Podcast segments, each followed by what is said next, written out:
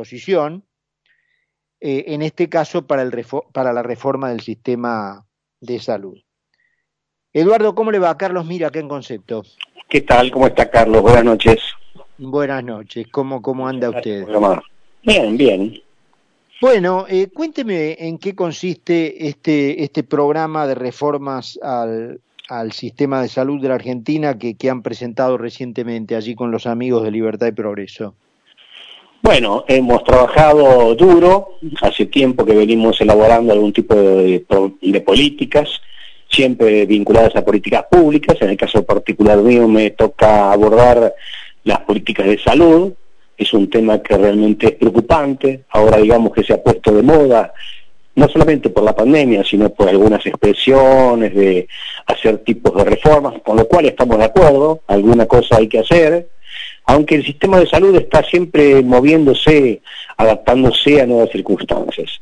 Lo que tenemos hoy es un sistema de salud bastante complejo, fragmentado, igualmente ha podido dar una respuesta aceptable este, a toda esta cuestión de urgencia vinculada a la pandemia, si nosotros hacemos otros tipos de análisis, a lo mejor encontramos más conflictos, desde ya que hay muchos conflictos para resolver, pero pienso que hay que orientar mínimamente cuatro o cinco ejes de acción, que son las cuestiones más graves, las cuestiones que desvían recursos innecesariamente, y obviamente si usted usa un recurso en un lugar, lo está quitando a otro, ¿no?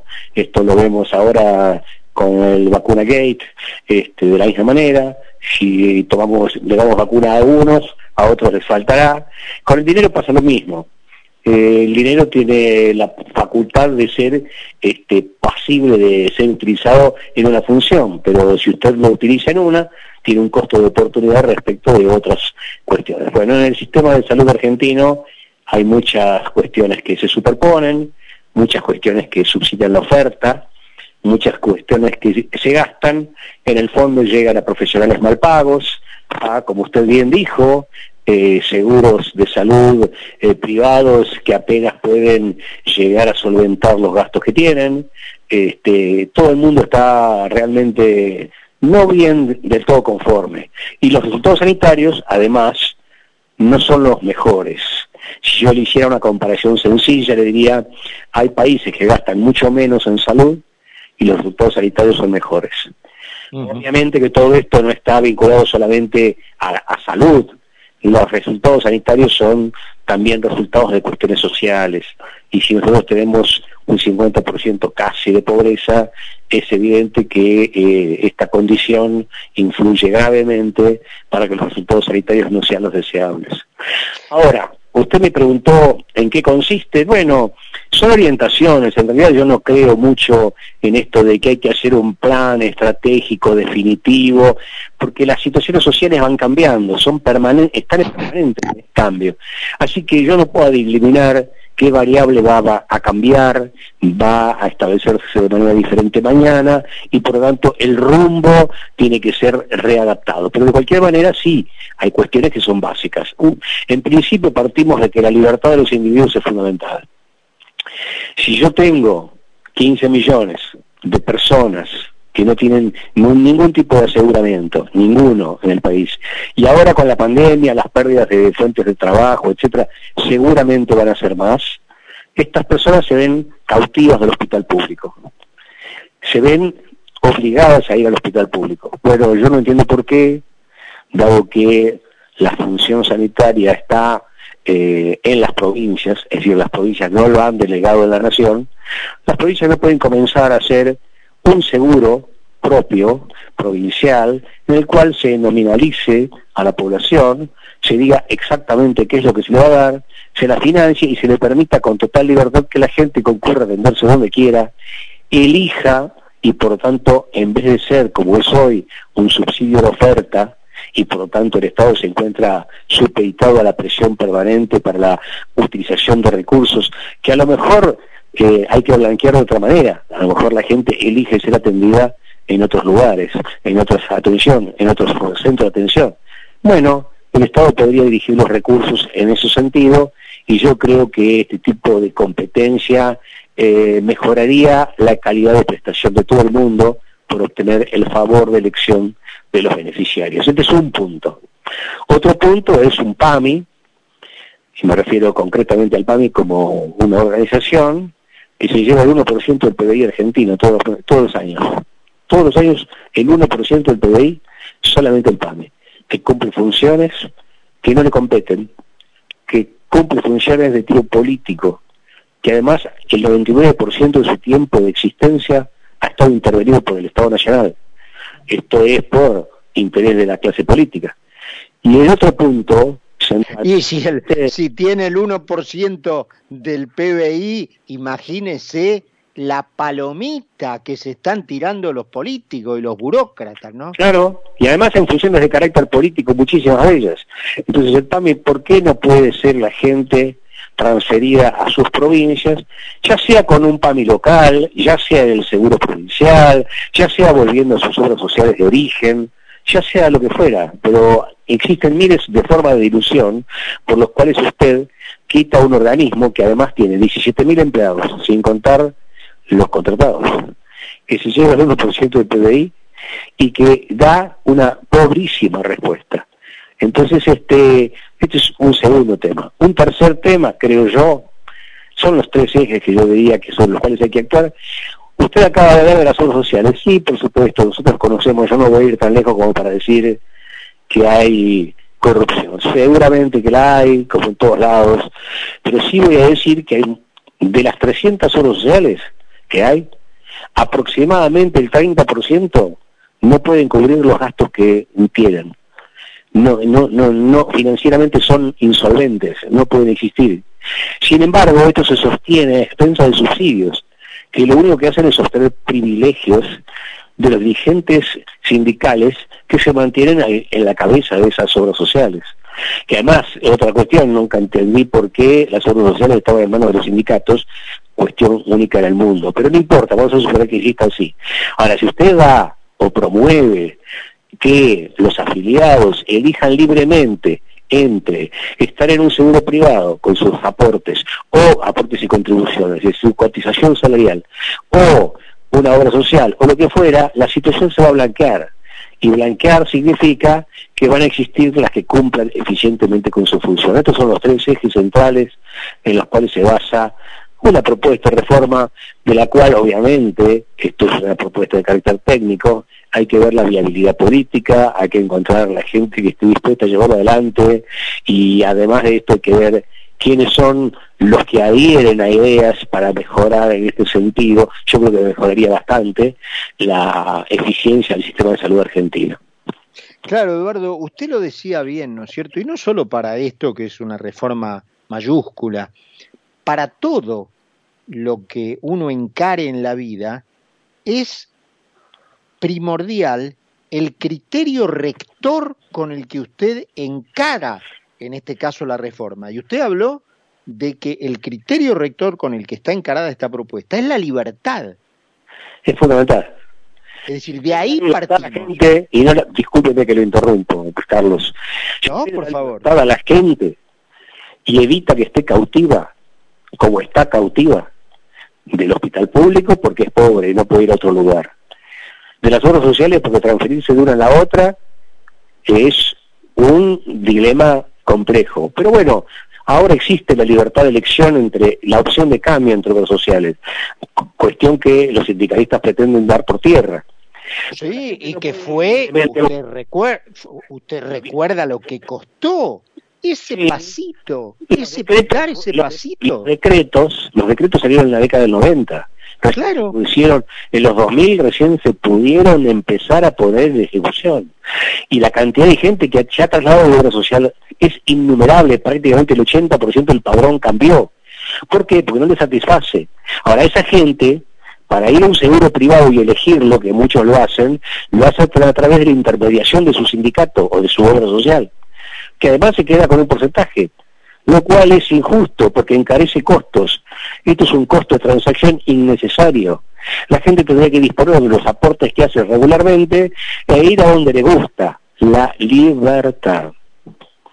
Y doctor, ¿eso usted cree que, eh, que es una pregunta, bueno, amplia, ¿no? General, eh, ese concepto, eh, dada su práctica, su experiencia, puntual en la materia, pero repito, en general, entiende que es valorado, digamos, por los argentinos esta idea de ir donde a uno le plazca, donde uno elige, entiende que es valorado o los argentinos aceptan que un capitoste le indique lo que tiene que hacer y a dónde tiene que ir? Qué pregunta importante, realmente le agradezco mucho. Es una pregunta que va al fondo de la cuestión. La gente quiere y valora su libertad cuando la aprecia, la tiene y la puede usufructuar. Ahora, mientras tanto, nos han enseñado que es el Estado el que tiene que dirigir dónde vamos, lo que hacemos, cómo nos cuida. Y en realidad no lo hace siempre bien. Las vacunas ahora, hoy en día, que usted mencionó en su introducción, están a la vista. ¿Qué quiere decir esto? Nos han enseñado que tenemos que afiliarnos. ¿Saben cuál es la palabra que se nos eh, propone? La solidaridad. Cualquier tipo de seguro es la dilución del riesgo financiero. Yo me asocio con uno y con otro y con otro, como lo hacían nuestros abuelos inmigrantes en las eh, agremiaciones de colectividades, llámense de socorros mutuos o otras que hubieron de las diferentes colectividades, para cuidarse de cuestiones que no podían solventar individualmente. Es la división del riesgo colectivo en un conjunto. Yo pongo para formar un pozo, para que ese pozo atienda a cada uno según la necesidad que tenga. No es que yo soy solidario con otro y por cariño, por hacer, es sencillamente, es la dilución del riesgo financiero. La palabra nos, solidaridad nos la han puesto como para hacernos entender que solidariamente debemos conceder. No es que debemos conceder, concedemos naturalmente, porque el ser humano se mueve en función de principios. Cuidarse a uno egoísta, pero además fundamentalmente colaborativo, porque en la prehistoria el mamut uno solo no podía cazar. Para cazar el mamut se juntaba con varios diluía el riesgo entre varios, pero repartía el mamut. Bueno, hoy en día repartimos los riesgos entre varios y cubrimos de esa, de esa forma una eh, forma de aseguramiento de cuando cada uno de nosotros puede llegar a necesitar o tener alguna cuestión que no, que no podría o que le resultaría muy difícil afrontar individualmente. Ese es el punto. Entonces, no es que es una cuestión exclusivamente de que el hombre no valora la libertad. La libertad existe, pero debe existir la libertad para asociarse con quien a cada uno más le conviene, porque eso mejora a las instituciones a las cuales todos nos adherimos. Eduardo, eh, esto, digamos, es una pregunta práctica la, la que le hago. filosófico, pero... no, no, no, no, es que en ese sentido era la, la, pregunta, ¿no? Ah. Pero la, la, última que le hago es, eh, esto ustedes lo presentaron públicamente, pero eh, ¿tiene algún acercamiento a el Ministerio de Salud? Es decir, ustedes lo hacen llegar, eh, eh alguien, digamos, lo presenta como un aporte. Eh, bueno, la fundación eh, se ocupa de difundir las ideas que nosotros proponemos. Eh, aparte de eso, el trabajo que usted hace es fundamental porque me está entrevistando, yo le estoy diciendo, habrá gente que escuchará, esto se difundirá y seguramente llegará. Yo tengo contactos con mucha gente, obviamente eh, ahora el día 10 creo que lo vamos a exponer públicamente, el trabajo de este, la propuesta general de cómo deberían orientarse las primeras reformas este, por libertad y progreso, y a partir de allí este, son las autoridades de la Fundación las que lo llevarán a las instancias superiores. Pero esto no es una cuestión de voluntarismo político, es una cuestión de acuerdos, de que la sociedad vaya tomando conciencia, de que aprenda dónde están los problemas que tenemos, dónde se gasta más de donde se debe, por qué está faltando dinero para tener salarios dignos en los profesionales, en, la región de profesionales, no solamente los médicos, los auxiliares, el personal, todo tipo de que se desempeña en el área de salud, con magros salarios, con descontento para todos, con dificultades para capacitarse, porque obviamente si uno se encuentra todo el día corriendo del pluriempleo y después de eso con dos guardias por semana y además tiene que ocuparse un poco de la familia, entonces seguramente para leer un libro, para concurrir a algún eh, eh, cursos le va a resultar difícil, por lo menos este, problemático. Entonces estamos tratando de mejorar las condiciones de todos, fundamentalmente aquellos que nos cuidan, a los cuales debemos estar agradecidos y debemos facilitar. Y esto yo creo que es una orientación general, no es ninguna imposición, ninguna idea de voluntarismo político, de decisionismo, eh, porque no creo, tendrá que venir alguien este, con una autoridad militar máxima y decir esto se impone de esta manera. Yo no lo creo, creo que las cuestiones van evolucionando, la gente las va aceptando y aquellos caminitos que no sirven los termina por cubrir el césped. Y en cambio, Eduardo, que sirven, sí. Sí, sí, redonde, por favor. No, y aquellos caminos que no sirven, termina por cubrirlos el césped porque no le sirven a la gente. Mm. Este es el punto. Lo que pasa es que cuando uno realiza leyes o desde el Estado impone condiciones, eh, limita la libertad, limita la libertad de elección por parte de la gente. Esto es grave. Y la gente realmente lo empieza a valorar a veces tarde. Claro. Por supuesto, yo creo que la larga termina por vencer esta situación, esta circunstancia, pero mientras tanto se pueden pasar situaciones críticas durante mucho tiempo, porque las imposiciones estatales eh, no siempre son las que la gente necesita. Estamos escuchando al doctor Eduardo Filgueira Lima. Eduardo, le agradezco muchísimo este tiempito que se hizo para conversar con nosotros. Espero que el esfuerzo tenga su resultado y su fruto. Una reflexión final, porque he escuchado ahí algunas otras opciones, no es por hacer críticas indebidas, pero hay algunos que proponen hacer una mega estructura, que reorganice todo el sistema de salud abajo de un paraguas único. Esto en realidad tiene más intereses de generar nuevos cargos, superestructuras organizativas de tipo burocrático y manejar dineros corresponder en este momento a otras organizaciones. Creo que hay que ser muy cuidadoso con lo que se propone, porque en el medio está lo que la gente necesita, que es mucho. Muchas gracias. Eh, al contrario, Eduardo, de vuelta, un abrazo grande, buen fin de semana. Era Eduardo Filgueira Lima, eh, Eduardo es médico investigador en políticas públicas, es docente universitario y junto a Libertad y Progreso han presentado la semana pasada esta idea de reforma integral al sistema de salud casi las 9 menos 20 en Buenos Aires, casi también 29 grados en la ciudad, ya la nochecita en Buenos Aires. Vamos a la última pausa, cuando regresemos estará con nosotros en la primera edición del 2021 de la Agenda Deportiva Iván Nordi. Concepto 955.